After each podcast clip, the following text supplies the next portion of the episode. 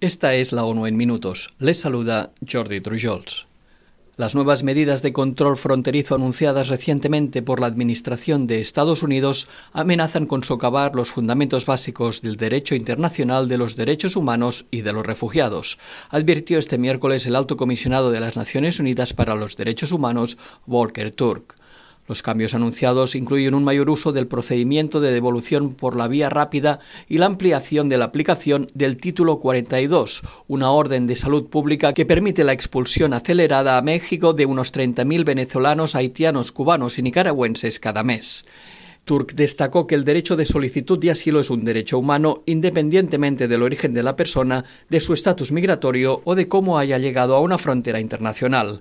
El alto comisionado indicó que estas medidas parecen estar en contradicción con la prohibición de la expulsión colectiva y el principio de no devolución. Al mismo tiempo, el alto comisionado celebró la extensión de un programa de libertad condicional humanitaria que permitirá la entrada de unos 30.000 migrantes cubanos, haitianos y nicaragüenses al mes por un periodo limitado de dos años con estrictas condiciones de elegibilidad. Anteriormente, la normativa solo se aplicaba a nacionales de Venezuela. El sistema de las Naciones Unidas en Perú lamentó profundamente este martes la pérdida de vidas humanas en el contexto de las protestas sociales y manifestó su profunda preocupación por el incremento de la violencia. ONU Perú instó a las autoridades y fuerzas de seguridad a tomar urgentemente medidas para asegurar el respeto a los derechos humanos que incluyan el derecho a la manifestación pacífica, a observar las normas aplicables al uso de armas contra los manifestantes y a facilitar una solución pacífica y dialogada a la crisis. De igual modo, llamaron a las personas y organizaciones sociales que participan en las protestas a abstenerse de actos violentos y ejercer el derecho a la protesta de manera pacífica, respetando la vida y la propiedad pública y privada. Tanto el sistema de la ONU como el Alto Comisionado para los Derechos Humanos instaron a las autoridades peruanas a conducir investigaciones independientes e imparciales que sirvan para esclarecer las denuncias de violaciones a los derechos humanos.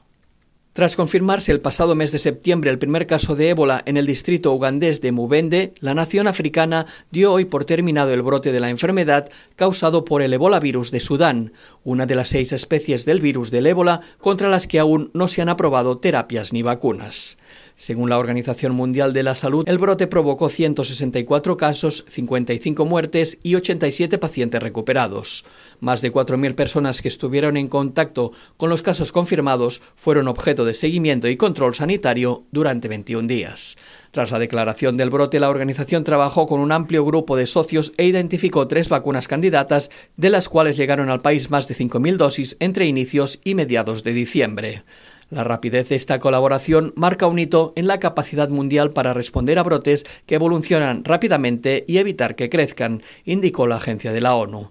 Pese al fin del brote, las autoridades sanitarias mantienen la vigilancia y están preparadas para responder rápidamente a cualquier repunte.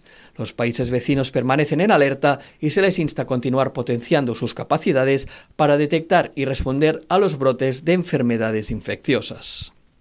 El secretario general adjunto de Asuntos Humanitarios de la ONU, Martin Griffiths, aprobó hoy la concesión de 6 millones de dólares del Fondo Central para la Acción en casos de emergencia que se usarán para prestar ayuda de emergencia y protección a las personas afectadas por las crisis humanitarias en Camerún. Durante el año pasado, cientos de miles de personas se vieron obligadas a huir de sus hogares y abandonar sus propiedades a causa de la violencia o las inundaciones. Estos desplazamientos forzosos aumentaron los riesgos de protección, la pérdida de medios de subsistencia y la inseguridad alimentaria en las zonas afectadas. Además, las tareas de respuesta humanitaria en Camerún sufren una falta de financiación grave, privando a miles de personas de una ayuda humanitaria vital. El plan de respuesta humanitaria para 2022 solo contó con un 42% de fondos. El coordinador humanitario de la ONU en Camerún explicó que la asignación se destinará a apoyar a las personas más necesitadas en el norte, noroeste y sureste del país, prestándoles asistencia alimentaria y servicios de protección y refugio. Y hasta aquí las noticias más destacadas de las Naciones Unidas.